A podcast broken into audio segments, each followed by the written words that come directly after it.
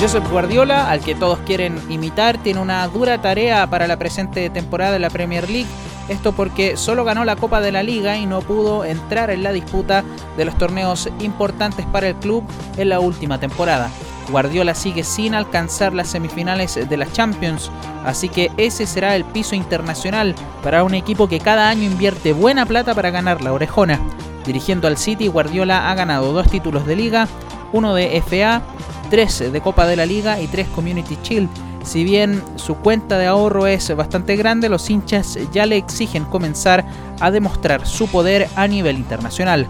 Pep está renovando su escuadra, varios jugadores dejaron el equipo y está apostando a jóvenes valores, sumando a Nathan Ake y a Ferran Torres. El City debutará en la Premier League enfrentando al Fulham.